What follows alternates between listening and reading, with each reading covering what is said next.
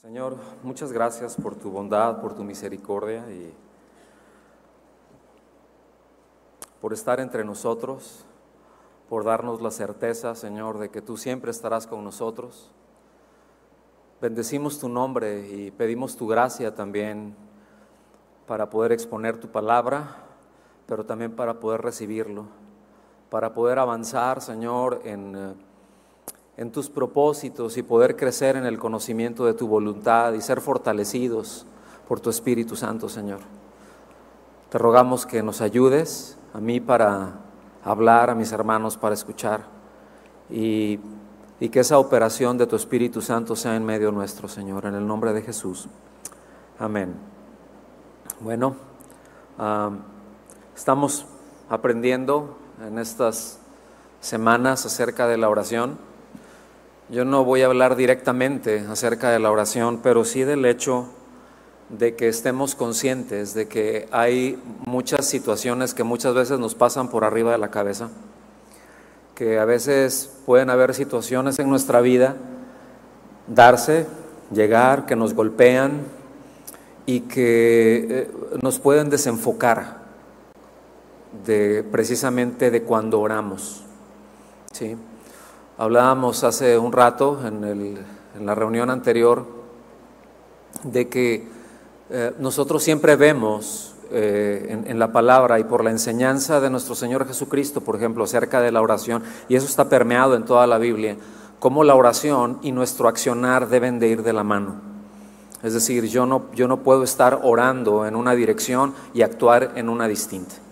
Es incongruente. ¿sí? Este, entonces, uh, a veces es complejo hablar acerca de la oración porque hay... Uh, Uh, y, lo que lo rodea, porque hay muchísimos elementos que están ahí, hay muchísimos in, elementos que intervienen.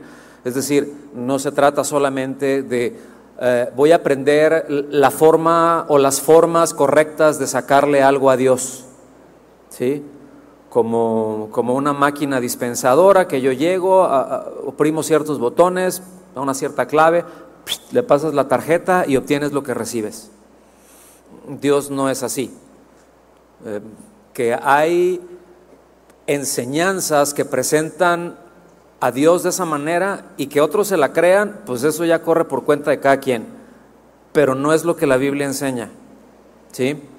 Lo que la Biblia enseña acerca de la oración es precisamente que es, y, y lo que debemos de considerar, es que nuestro corazón, nuestros afectos, nuestra voluntad, debe de irse alineando a la palabra de Dios, a los deseos de Dios y precisamente pedir aquello que Él quiere que pidamos, que es bueno para nosotros, no solamente necesario, pero que es bueno para nosotros, que es necesario para nuestro crecimiento y nuestro fortalecimiento espiritual y el de los demás, entendiendo que nosotros no somos el centro, entendiendo que cuando pedimos no se trata de nosotros, sino se trata de Él, se trata de honrarlo a Él, porque, bueno, como dijo aquel, toda esta enchilada se trata de que nuestra vida refleje a Cristo.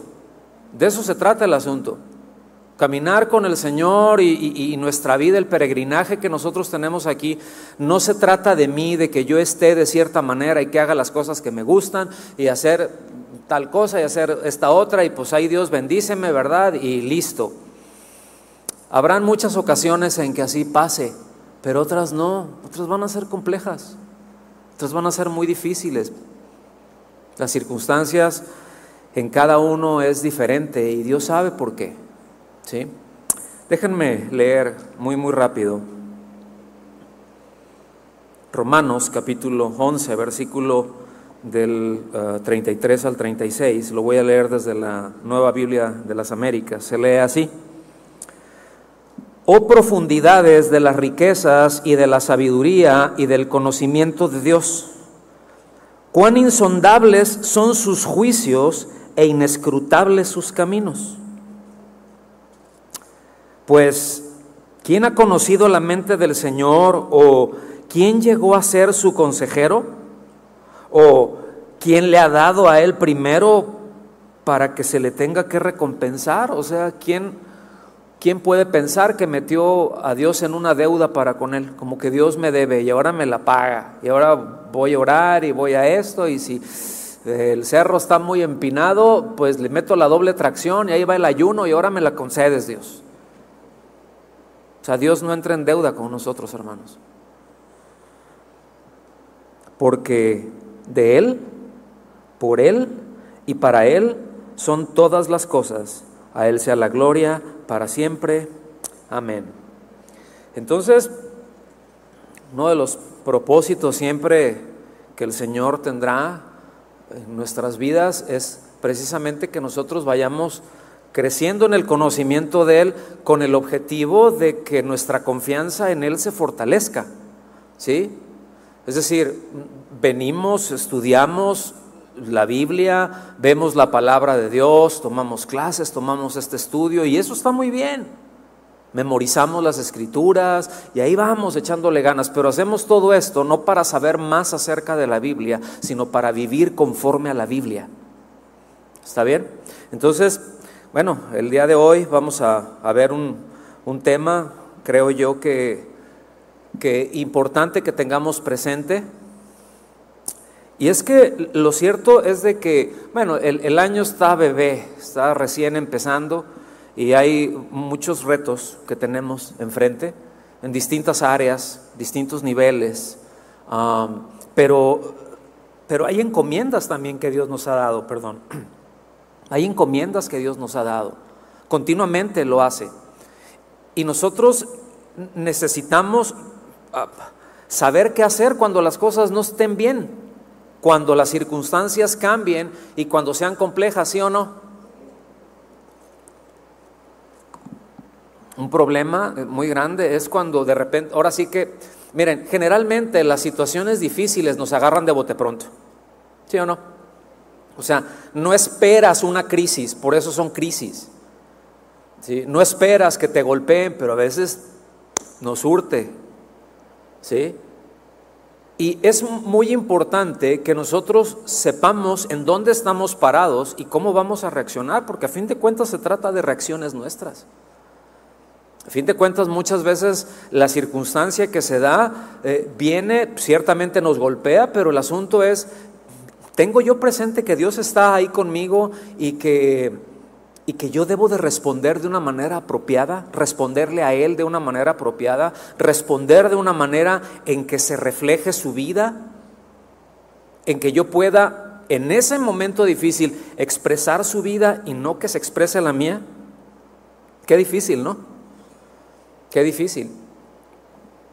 Pero lo cierto es de que Ah, en, estos retos que tenemos por delante, en estas encomiendas que tenemos por delante, ah, van a haber algunos tiempos en que van a ser muy difíciles. Otras van a ser así como que, pues bien a gusto. Va a ser bien tranquilo, va a ser, van a ser pastos verdes, ¿sí? Pero siempre, fíjense, la escritura nos habla de pastos verdes y nos gustan los pastos verdes, ¿sí o no? ¿A cuánto les gusta así? Ay, dices, qué relax. ¿Verdad que sí? Bueno, pero también hay sombra de valle de muerte.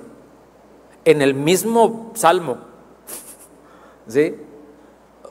Es decir, como dijo el ranchero, va junto con pegado.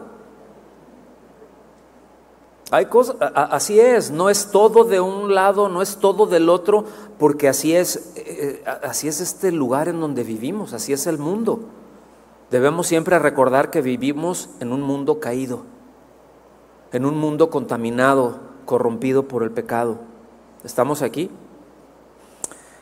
Entonces Dios quiere darnos una certeza muy, muy profunda de que Él siempre estará con nosotros, rodeándonos con su gracia precisamente a, lo largo de todo este peregrinaje que Él tiene preparado para nosotros. Y que aún, póngame atención, en medio de los sufrimientos que se puedan derivar de esas circunstancias, de esas pruebas, o a veces, eh, híjole, a veces viene la prueba y a veces viene la tentación, eh, viene el golpe, ¿sí? De esos sufrimientos en donde, repito, somos probados, en otras ocasiones somos objetos de injusticia, en otras ocasiones somos lastimados por el pecado de otros. O sea, uno ahora sí que ni la debe ni la teme y toma la verdad. O sea, el, el, pecado de otro viene y te golpea y te hiere, te lastima, etcétera. Bueno, en medio de eso, Dios está con nosotros. Dígale que está a tu lado, Dios está con nosotros, Él no nos abandona. ¿Sí? Y Dios quiere que, que, estas, sus palabras, siempre estén presentes en nuestra mente, en nuestro corazón. No te dejaré, no te abandonaré. Él no es como nosotros, hermanos. Él no es como nosotros. ¿sí? A veces nosotros podemos tener esa tendencia. Hay algo que, hay alguna relación, porque luego qué difícil son las relaciones humanas, ¿sí o no? Dile al que está a tu lado, eres bien complicado, eres todo un caso. Y luego tú le puedes decir, pero si tunas, Hola. ¿Verdad que sí? Somos complejos, somos complicados. Y a veces nosotros podemos tener la tendencia de cuando somos heridos, cuando somos golpeados, cuando somos ofendidos, abandonar. Que es más fácil, pero Dios no hace eso. En Josué capítulo 1, versículo 5, no me voy a no vamos a hablar acerca de todo acerca de Josué, pero hay algo, hay una base importante que necesitamos nosotros tener aquí presentes. Dice, versículo 5, nadie te podrá hacer frente en todos los días de tu vida. ¿Cuántos dicen, ah, gloria a Dios, esto se está poniendo bueno? Espérense. Así como estuve con Moisés, estaré contigo. Gloria a Dios. No te dejaré ni te abandonaré. Ahora, esto no quiere decir que no tendremos oposición. Esto no quiere decir que no van a haber conflictos.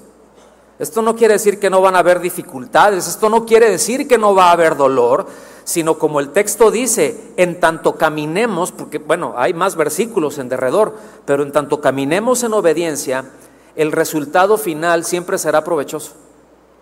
Y Él estará ahí y en tanto estemos pasando por ahí y nosotros estemos caminando en fidelidad con Dios, podemos estar seguros de que Él no nos abandona. Tenemos en el libro de Josué, que eh, a mí me gusta mucho este libro, pero hay, hay, un panorama de una vida que sirvió a Dios con aciertos, ¿verdad?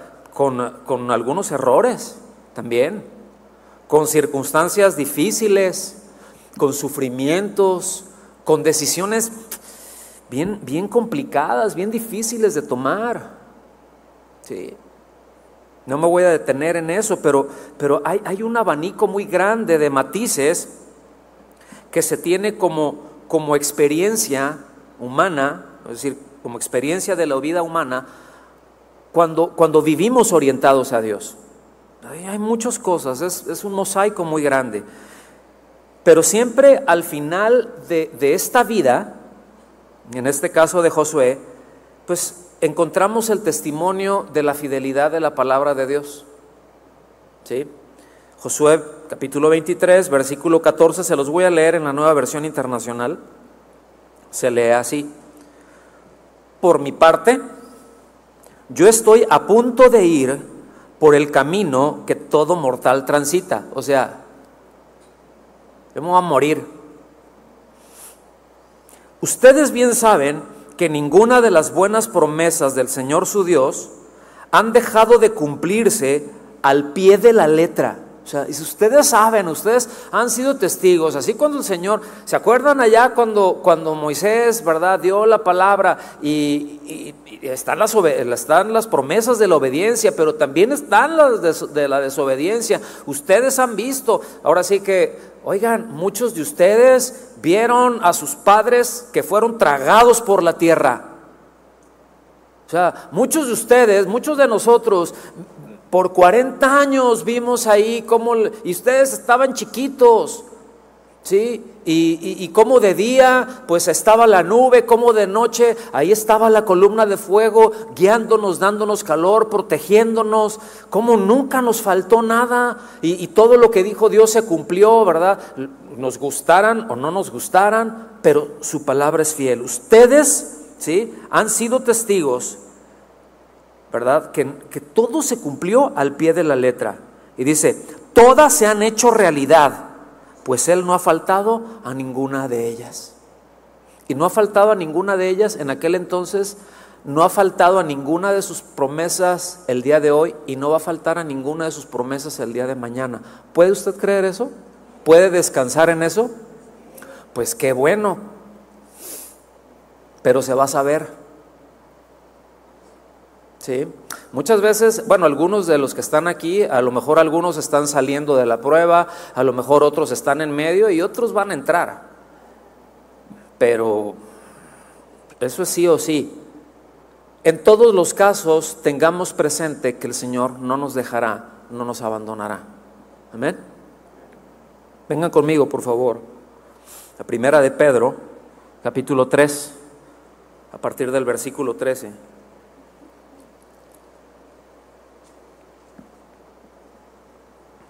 Yo voy a ir leyendo y voy a estar haciendo pausas, ¿está bien? Entonces, para que no se me distraiga ahí, voy a leer unas partes, me detengo, trato de explicarla a ver si no les hace un lío, este, pero que Dios nos ayude. Versículo 13 dice, es una pregunta muy seria, ¿sí? Eh, aún eh, es retórica, ya se sabe la respuesta, pero, pero nos hace reflexionar. Yo no sé ustedes, a mí Dios me habla mucho con preguntas. Porque las preguntas nos hace que eche a correr la ardilla, ¿no?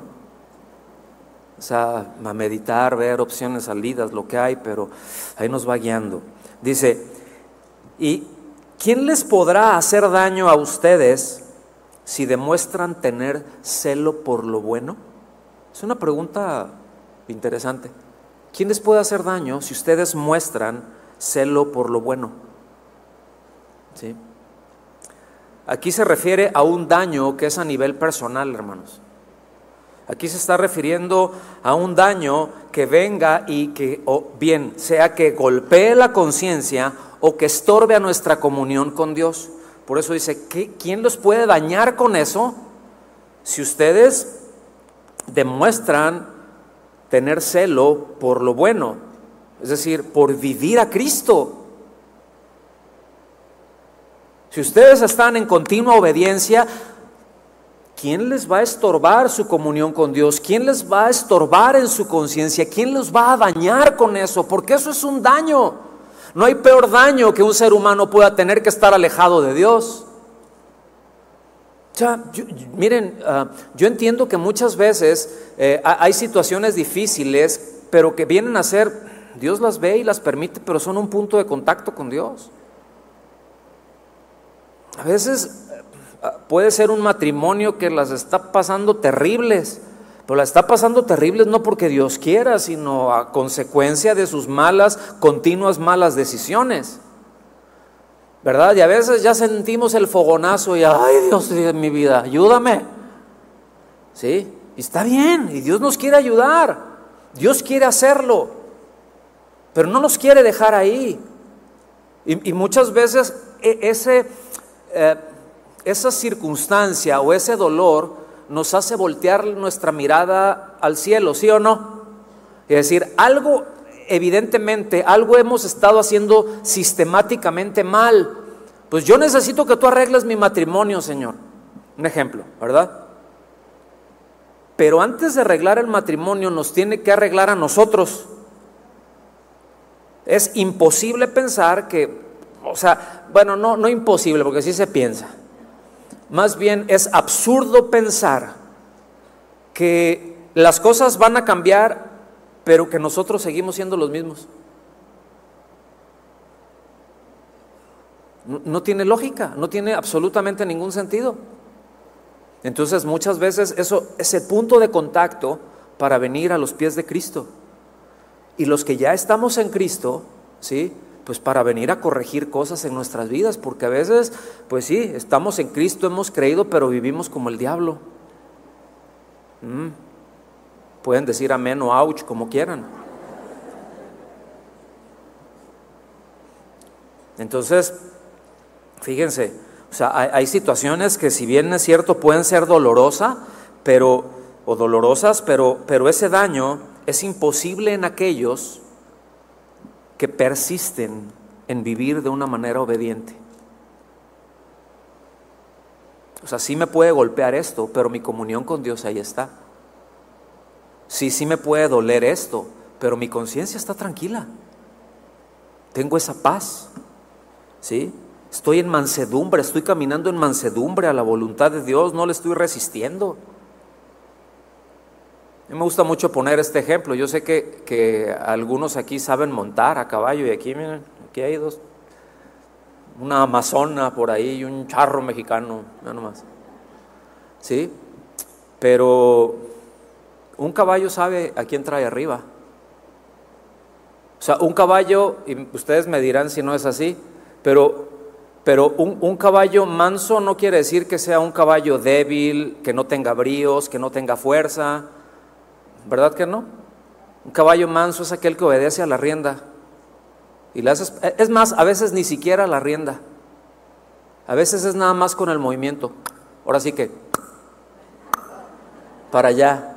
Y él, él, ya ubica y, y, y, lo hace. Pero hay otros caballos que no. Que incluso puede tener menos brío, pero ser más tercos. Y le haces para acá y, y jala para el otro lado. Entonces, cuando eso ocurre, tú tienes que tratar con ese animal y le tienes que decir, tú y yo tenemos una vueltecita, que se vayan por allá, tú y yo tenemos que ponernos de acuerdo. Y le das para acá y le encajas un ratito las espuelas y le pones un par de fuetazos y le dices, aquí mando yo. ¿Sí o no? Bueno, el Señor es lo mismo. ¿Ya?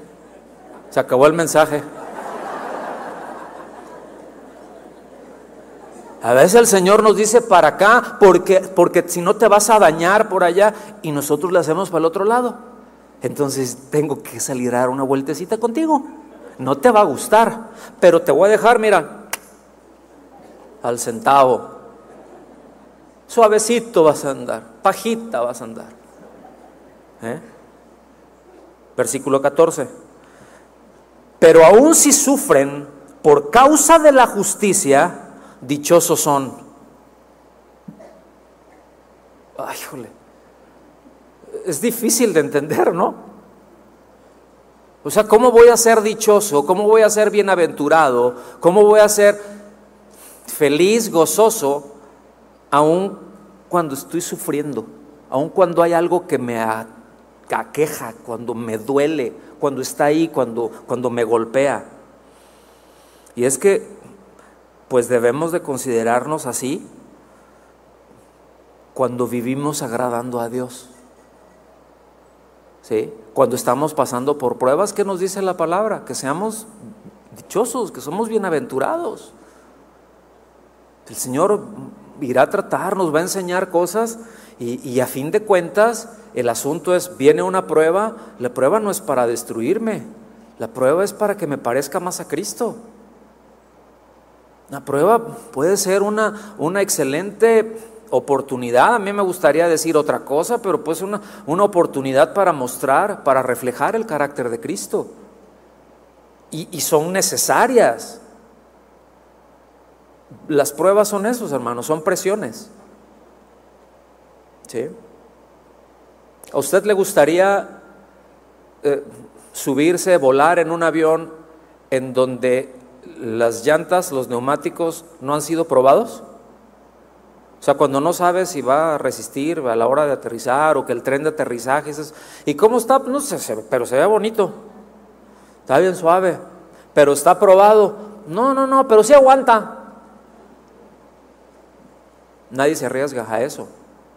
Y cuando se prueban las llantas, cuando se prueban los sistemas de, de impacto, de amortiguación, por ejemplo, en un avión, se les tiene que someter a una presión, no, recuerdo exactamente cuántas veces más de las que en la realidad va a soportar, ¿verdad? Y, y si la llanta, ¡pum!, se pone chipotuda ahí, va para afuera. Y otra. Y se vuelve a probar. Y las que aguanten, esas son las que entran en juego. Esas son las que entran al servicio. Entiéndase la analogía.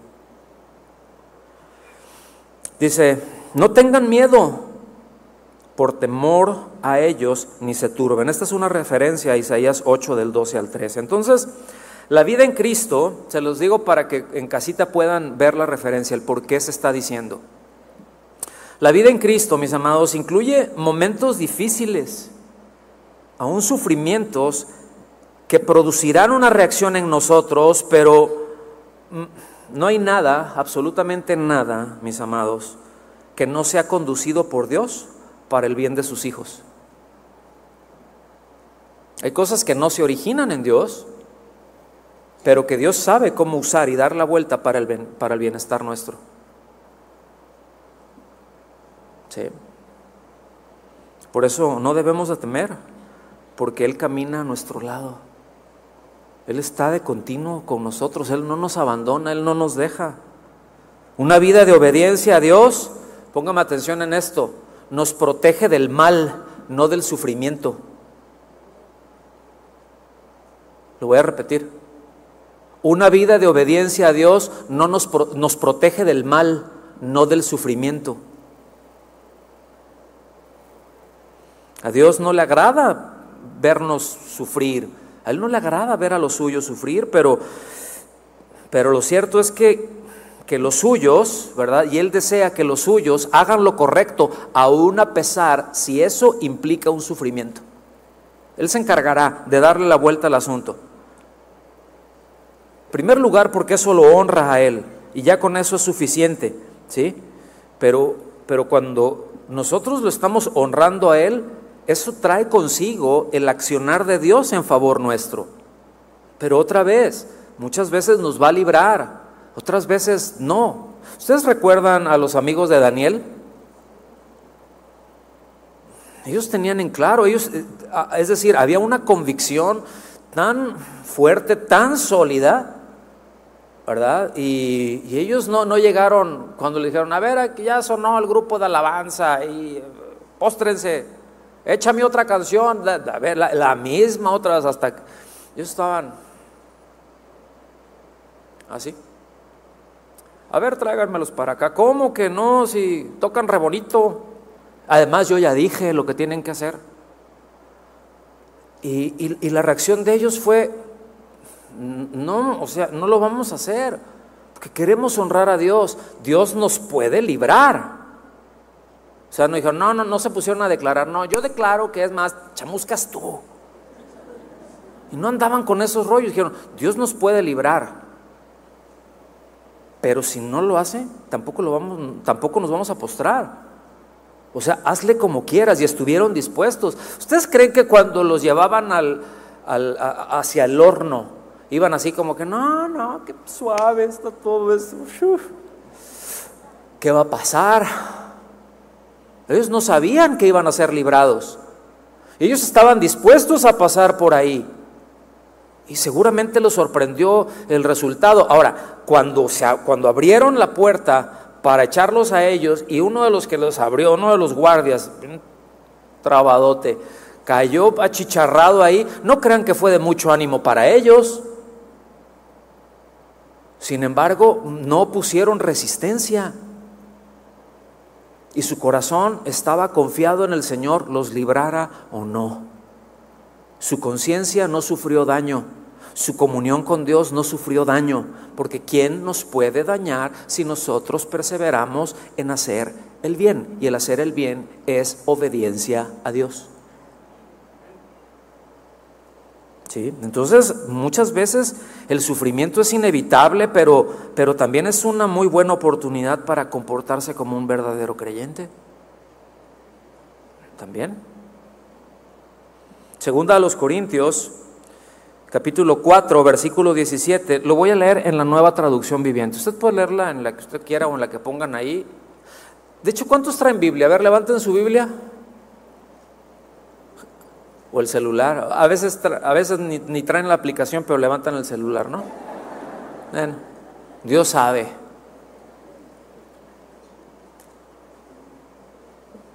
Normalmente los cristianos traen Biblia, usan Biblia. Gracias. ¿Alguien está poniendo atención? Segunda a los Corintios 4, versículo 17 se lee así. Pues nuestras dificultades actuales son pequeñas y no durarán mucho tiempo. Entiende quién lo está diciendo, ¿eh? Está diciendo el apóstol Pablo. Atribulados, ¿sí? Nos han robado, hemos naufragado, le hemos pasado bien, pero también hemos pasado unas que te cuento, ¿sí? Sin embargo, dice, todo esto es pequeño y no durará mucho tiempo. Luego dice, sin embargo, nos producen una gloria que durará para siempre y que es mucho de mucho más peso que las dificultades. Qué tremendo. Y esto es importante que como hijos de Dios tengamos, que tengamos peso espiritual. Y el peso espiritual, ¿saben de dónde viene? Cuando estamos dando respuestas, bueno, una de las formas es, no, todo, pero una buena medida, y aquí está, es cuando damos buenas respuestas en tiempos difíciles. Viene peso espiritual, viene solidez, pues. O sea, que no seamos cristianos bofos, lo que está diciendo, sino que seamos bien sólidos. Y a veces es costoso, doloroso, pero bueno. Entonces es, es prudente aclarar que, que sufrir a causa de pecar no es ninguna gloria. Porque luego está ese otro lado, ¿no? O sea, ay, yo, yo, yo la estoy pasando bien mal, Señor, pero aquí estoy, aquí está tu siervo, Señor. Sí, pero la estás pasando mal por desobediente. Sí, sí la estás pasando mal porque no haces caso, porque eres bien carnalote. Entonces, e, eso, eso no produce ningún peso de gloria. Eso produce consecuencias. Eso produce sufrimiento que te lo tienes, mira, pero te lo ganaste. Me, estoy dando a entender, hermanos. Sino todo lo contrario. Sea, entonces, e, e, el sufrimiento que es a causa de Cristo y, y entendamos bien. Cuando decimos a causa de Cristo es por obedecer a Cristo. Hay situaciones en donde podemos entrar en donde demanda convicción de nosotros. ¿Sí? Y eso nos puede causar mayor, menor medida conflicto con otras personas, ¿verdad que sí? Y ahorita lo podemos ver en, la, en la, cultura occidental, esto es muy común, o sea, es decir, si estás del lado políticamente eh, correcto, pues que la verdad te pase por arriba de la cabeza. Pero cuando, miren, voy a hacer un paréntesis, y pues ahora sí que para allá, para los del otro lado. Qué terrible que, por ejemplo, un miembro de la Suprema Corte de Justicia de la Nación no pueda definir qué es una mujer, que no se atreva a decir esto es una mujer. Y muchos no, no, no, no sé, y se dicen feministas, ¿no? ¿Se fijan qué incongruente? Pero cuando un político dice, pues una mujer, pues es así, así, asado, pues entonces, ¿verdad? Inmediatamente es, no, ya te pusiste del lado incorrecto.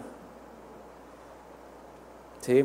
No, no hace mucho, hará un par de meses, si acaso, el, primer ministro de, del Reino Unido hizo una declaración así ya dejé, hay que dejarse de tonterías, un hombre es un hombre, una mujer es una mujer, y en, las escuelas se les tiene que tratar a los niños como niños, a las niñas como niñas. Qué horrible, dice, qué, absurdo, qué, qué, complicado para un doctor, ¿verdad? Que, o sea, que pues, tiene que decirle, pues señora, hay esto. O señor, usted, hay esto. ¿No? Dice, e, eso, eso dice, ya es, es una locura. Ahora, eso políticamente, ¿cómo creen que vino? Hombre, le dieron con todo. Y puede ser que muchos no estén de acuerdo con eso, seguramente. Pero al menos mostró liderazgo. Dijo, no estás de acuerdo, pero vamos por aquí. No sé si me explico, hermanos. Y probablemente no se ha elegido. probablemente con eso perdió elecciones. O sea, las que vienen. No sé si me estoy dando a entender. Bueno, como creyente es lo mismo. O sea, si ese ni siquiera es un creyente y dice, oye, esto es la verdad, o sea, e-, es verdad objetiva. Entonces, como creyentes muchas veces ah, mantenernos firmes, pues nos va a poner dentro del mundo en lugares, en posiciones en las que nos van a dar con el tubo. Pero el Señor está con nosotros. Por eso es que es muy importante entender el concepto de bendición. Porque dependiendo del concepto que nosotros tengamos de lo que es bendición, va a ser la actitud que nosotros tenemos. Normalmente pensamos que bendición es igual a recibir bienes, comodidades, todo eso. Y, bueno, también lo incluye en ciertos momentos, pero mis amados, la realidad de las cosas en la mente de Dios, bendición es hacer el bien. Bendición es ser obedientes. Bendición es que Él esté con nosotros aun si tenemos al mundo en contra. ¿Me doy a entender o no? Gracias. Entonces, el hecho de hacer el bien y vivir procurándolo, otra vez, no es garantía de que, de que, de que no habrá dificultades. Y bueno, tenemos el ejemplo del Señor. Y ya con eso. Venga conmigo allá al versículo 15, regresamos a primera de Pedro 3, versículo 15. Dice, sino santifiquen a Cristo como Señor en sus corazones estando siempre preparados para presentar defensa ante todo el que les demande razón de la esperanza que hay en ustedes. Miren, aquí por un lado nos dice que cuando hay cuestionamientos, ¿sí? nunca debemos de ocultar la fe con temor. Por el otro lado, hay que, hay que dar respuesta ¿sí? Hay que dar razón de la esperanza que tenemos, qué es lo que creemos. Hay que dar razón eso, no pelearse. Y ahorita vamos a entrar ahí, pero dar razón de eso, ¿verdad? Porque e, e, esta razón que nosotros tenemos, esta esperanza que nosotros tenemos, es precisamente lo que le da sentido a nuestras vidas. ¿O no? Eso es lo que le da sentido a nuestras vidas. O sea, es decir, estamos en Cristo, la vida de Cristo es lo que le da sentido a mi vida. ¿Cómo, cómo era su vida antes de Cristo? Todo para ningún lado. Entonces, por la otra parte, una buena conducta, mejor dicho, una conducta ejemplar es una de las mejores refutaciones que nosotros podemos tener.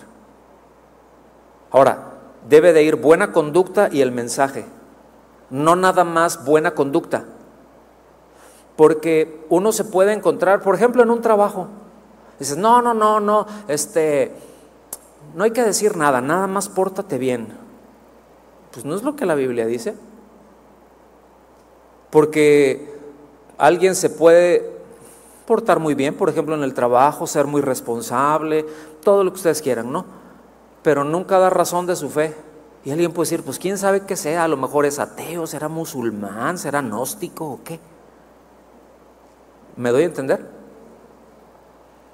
Pero si yo abro la boca para hablar de Cristo, también mi vida se abre a los ojos de ellos. Y si no es congruente mi vida con la vida de Cristo, hay algo que ajustar y no es la vida de Cristo.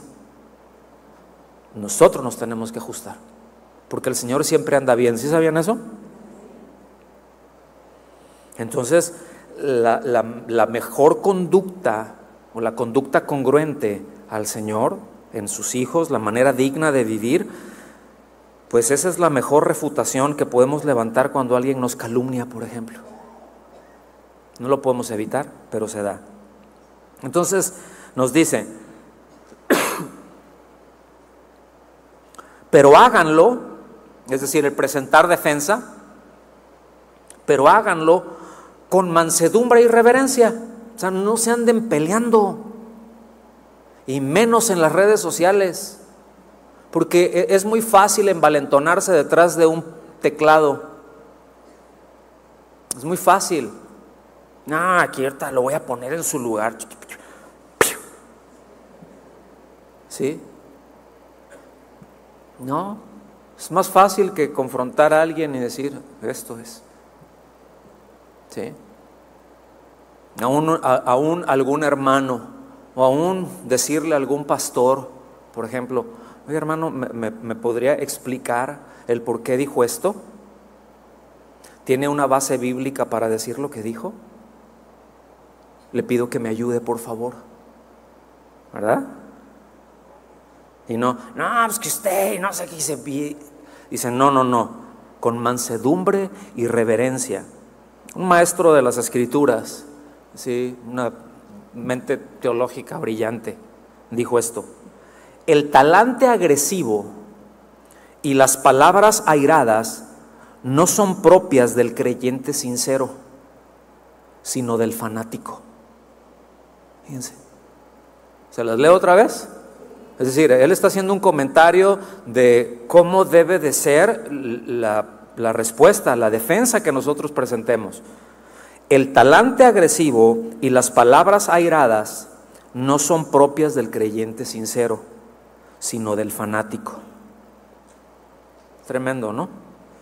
Entonces, esto evidentemente exige conocer bien la fe que tenemos para poder dar respuesta.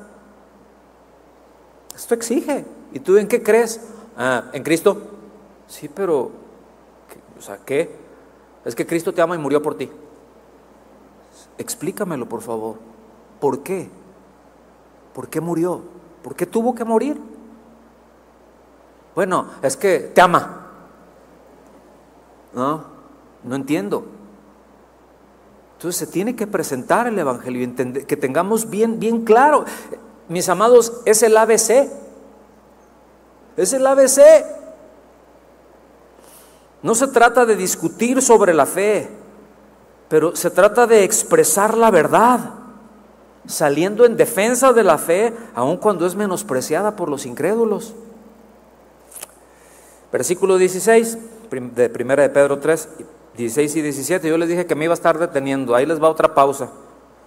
Versículo 16. Teniendo buena conciencia. Digan conmigo, buena conciencia. Buena conciencia equivale a una vida consecuente con la fe. Es decir, que la palabra nos dice por aquí. ¿Y yo por dónde estoy caminando? Por ahí. Tengo buena conciencia. No, ¿qué tal cosa? Bueno, sí, pero yo estoy por ahí. Estoy caminando. ¿Sí? Para que en aquellos en que son calumniados, sean avergonzados los que hablan mal de la buena conducta de ustedes en Cristo. ¿Sí? Entonces, cuando dice que hay gente que habla mal, no, se trata de que están hablando verdades, son habladurías, son chismes. Entonces, la intención, ese es un pecado de la lengua, la intención que hay en eso es desprestigiar al creyente, es desacreditar. Miren, siempre cuando, ah, y ustedes lo podrán notar, cuando se debate, es decir, como, como creyentes, nosotros estamos en una posición en donde tenemos que presentar defensa de nuestra esperanza. Eh, generalmente, como son, como, y, si yo estoy viviendo bien, si yo tengo limpia conciencia, esos van a ser argumentos bien sólidos que no, hay manera de refutar. Entonces, usted va a notar que cuando alguien no tiene argumentos para refutar, lo que hace es atacar a la persona, tratar de desprestigiar, atacar el carácter de la persona. Entonces, cuando, ah, cuando alguien ya ataca el carácter de la persona, ya perdió el pleito. Es porque no tiene argumentos. ¿Sí? Entonces, dice, pues es mejor padecer por hacer el bien, si así es la voluntad de Dios, que por hacer el mal. Es decir, es, muy distinto pasar por presiones porque Dios lo considere conveniente para formar el carácter de Cristo en nosotros que por estar metiendo la pata hasta el cuello. ¿Sí? Entonces, aquí encontramos consuelo y aquí encontramos fortaleza, al menos yo, yo no sé usted, pero yo encuentro fortaleza aquí. Voy a, caminar con limpia conciencia, me voy a aplicar. Yo, necesito la guía del Espíritu Santo, ¿sí? Necesito estar continuamente orando por aquellas cosas que el Señor quiere darme precisamente para cuando pase por estas circunstancias, por estas situaciones, yo estar sólido y poder hacer esto, poder estar con limpia conciencia, ¿sí? Y poder estar fortalecido, poder presentar defensa, tranquilo, sereno, moreno. ¿Sí? Vámonos para el final. Yo les mencioné en la reunión pasada que normalmente yo tengo como 25 finales. Este es el primero. Que les vayan bajando los nervios. Pues haciendo una recapitulación debemos de estar conscientes de que el sufrimiento no es una creación de Dios, hermanos. ¿Sí? Contrario a lo que muchos dicen, no me voy a meter ahorita por ahí porque no tenemos tiempo para eso. Pero el sufrimiento no es una creación de Dios. Dios no creó el sufrimiento. Dios no creó la muerte. El sufrimiento, la muerte es la paga del pecado. Es con lo que el pecado paga. En otras palabras, o sea, es un sueldo ¿Ok? O sea, tú estás trabajando y después te llega tu paga, ¿sí o no? Ok. El, ahora sí que el resultado de pecar, la paga, es la muerte, es la separación de Dios, no es la aniquilación, es la separación de Dios y con todo el sufrimiento que eso conlleva de estar separado de la vida. ¿Sí? Esa es, la paga. Por eso el apóstol Pablo dice, la paga del pecado es muerte, pero el regalo, la dádiva de Dios, ¿qué es? Nosotros trabajamos por, la, por tener la vida de Cristo. ¿Nosotros trabajamos por tener la vida de Cristo? No, hay que evangelizar. Ahorita el que dijo amén, ahorita lo pasamos al cuartito acá, Julio. No, trabajamos nada. Por eso es gracia. Nos merecíamos otra cosa. Nos merecíamos la paga del pecado. Eso es lo que nos merecíamos. ¿Sí? Por eso es más la dádiva de Dios, más el regalo de Dios, todo lo contrario. Y viene ese, en, el, en, en el coiné, ese más, la es, es así, es como, una, llama la atención para hacer un contraste. Le da, un, sentido muy fuerte a la gracia. Más el regalo, la dádiva de Dios, es la vida que Dios tiene. Se puede leer también así. Es la misma vida de Dios, ese es el regalo que Él nos da. Qué maravilloso, ¿no lo creen? Y ese regalo maravilloso, esa vida que Él nos da, nos habilita para pasar los tiempos difíciles sabiendo que Él no nos dejará, sabiendo que Él no nos abandonará, que Él estará con nosotros, que aquí vivimos como peregrinos en este mundo caído. ¿Sí?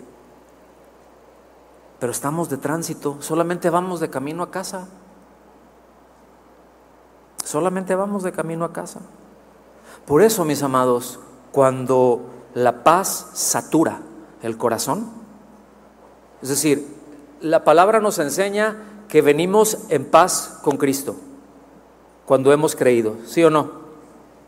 Justificados, pues, por la fe, tenemos paz para con Dios. Es decir, ahí se está refiriendo a un estado de amistad, un estado donde ya no hay conflicto, cuando nosotros tenemos esa conciencia, cuando esa paz satura nuestro corazón, la inquietud, el temor, se desvanecen. Y es ahí donde podemos decir, si Dios es por nosotros, ¿sí? No quiere decir, eh, bueno, que el amor de Dios nos va a librar. Es más, vengan conmigo, no lo tenía pensado, pero ya estamos en estas. Y traen Biblia, ¿sí, verdad? Ok.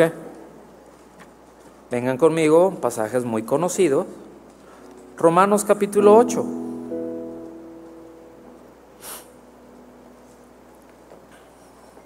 Versículo 35. Se lee así. Me gusta el sonido de las hojas. ¿A ti, Fleming? ¿También? ¿Te Armando? First Lady? ¿También? ¿Quién, es una pregunta, ¿quién nos separará del amor de Cristo? Es decir, ¿quién puede hacer que Cristo deje de amarme? Que Cristo me abandone. ¿Quién puede hacer? ¿Tribulación? O sea, es decir, ¿la tribulación puede hacer eso? ¿O la angustia? ¿No? ¿O persecución? ¿O hambre? ¿O desnudez? ¿O peligro? ¿O espada? Y dice, tal como está escrito, por causa tuya somos puestos a muerte todo el día, somos considerados como ovejas para el matadero. Y después dice, pero en todas estas cosas, ¿en cuáles cosas? Sí, pero ¿a qué cosas? Sí, todas y está bien. Tribulación, angustia, persecución, hambre, desnudez, peligro, espada. En medio de estas cosas somos más que vencedores por medio de aquel que nos amó. Porque estoy convencido que ni la vida, ni la muerte, ni ángeles, ni principados, ni lo presente, ni lo porvenir, ni los poderes, ni lo alto, ni lo profundo, ni ninguna otra cosa creada nos podrá separar del amor de Dios que es en Cristo Jesús, Señor nuestro. Aún en medio de todo eso, lo que nos está diciendo, aún cuando estás en medio de todo eso, eres más que vencedor. Por la sencilla razón de que nadie te puede separar del amor de Cristo no te dejaré, no te abandonaré. Entonces, esto es un claro llamado a la mansedumbre y a la fidelidad, mis hermanos. A creerle al Señor, pero a serle fieles en todo y con todo, porque de Él, por Él y para Él es la gloria. Amén. Póngase de pie y vamos a darle gracias al Señor. Yo le invito a que levante sus manos.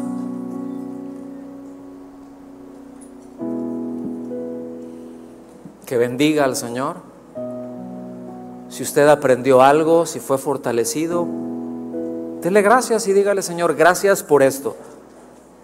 En particular, si algo le habló, gracias porque me hablaste esto, Señor. Y yo quiero seguirle dando, yo quiero seguir avanzando, porque quiero vivir una vida que te honre. Gracias, Dios. Gracias, Señor.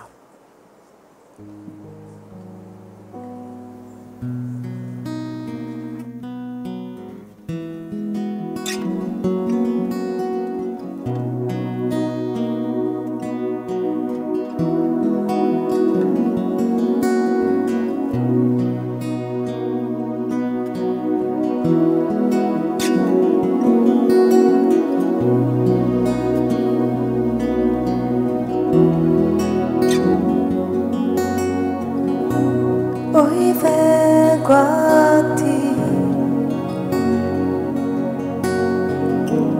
Quiero entregarte todo lo que soy con humildad. Me presento a ti para adorarte. Tú eres mi rey.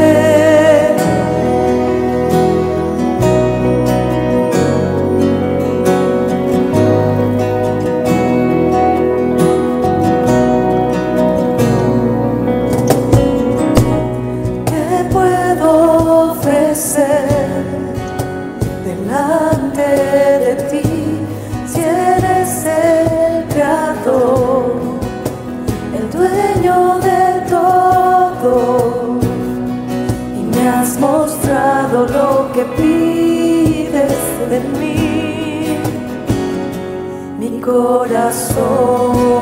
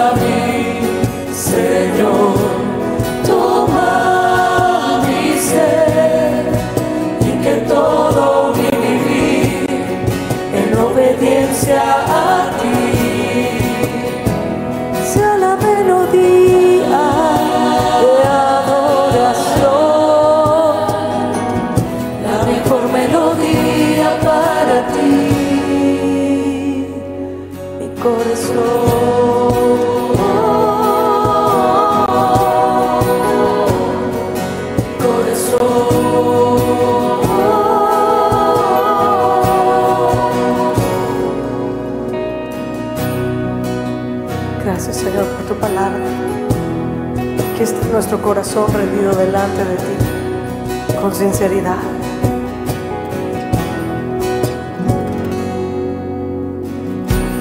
Hoy vengo a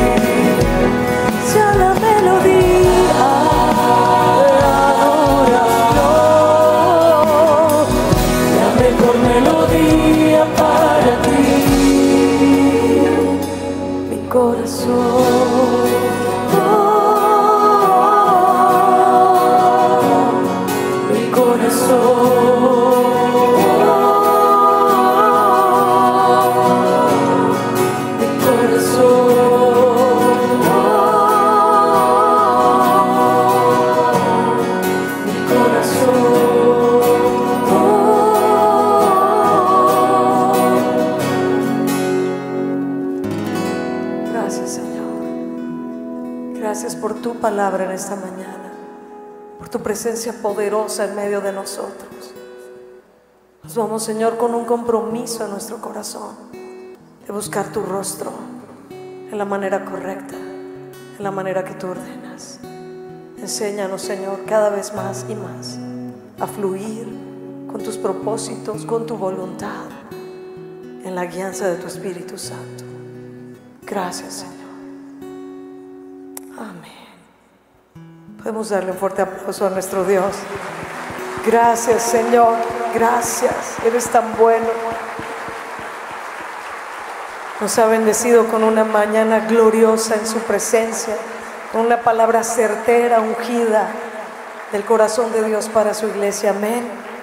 Y nos despedimos alabando a nuestro Señor y pidiéndole con todo el corazón que nos dé sabiduría. ¿Cuántos le quieren decir, Señor, yo necesito de ti, tu consejo, tu sabiduría?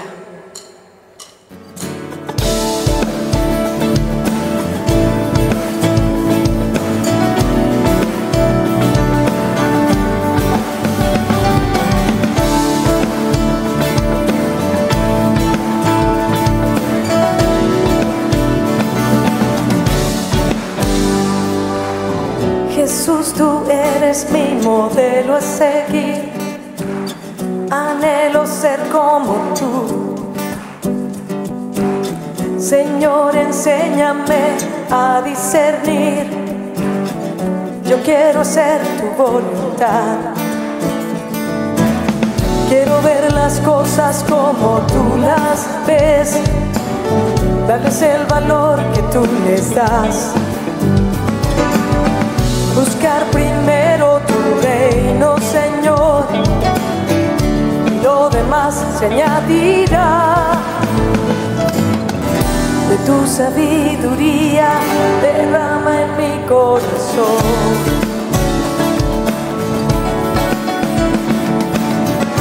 Que tu espíritu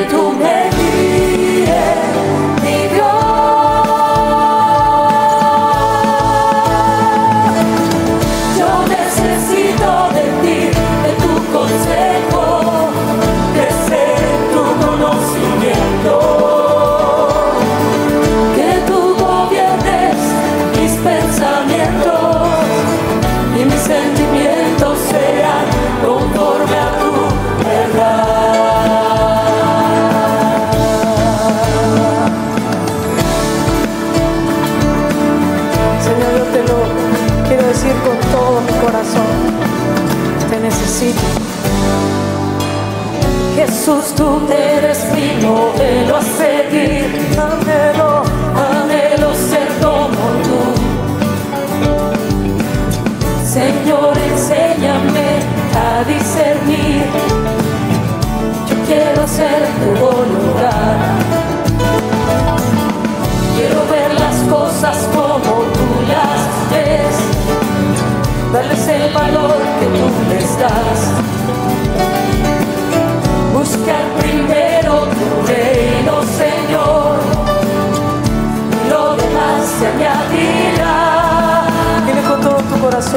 De tu sabiduría derrama en mi corazón.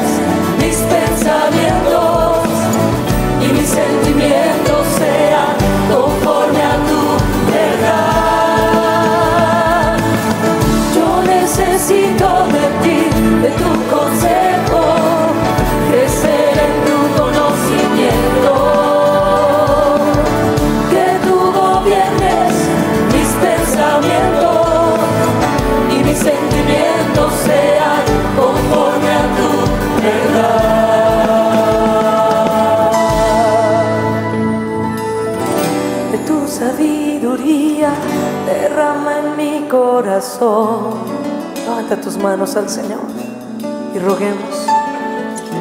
De tu sabiduría derrama en mi corazón.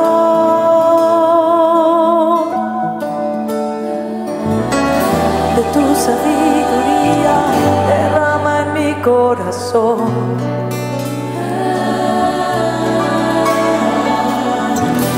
Que tu espíritu me guíe.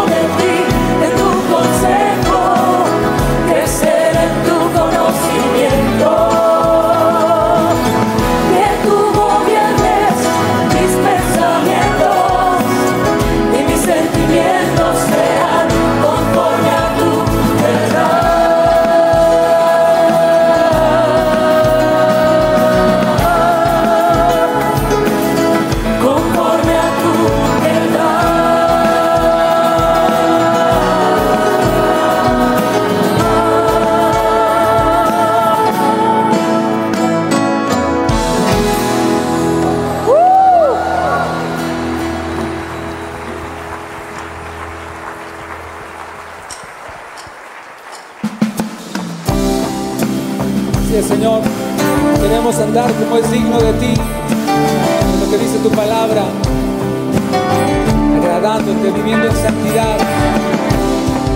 Que tu palabra habite en nuestros corazones.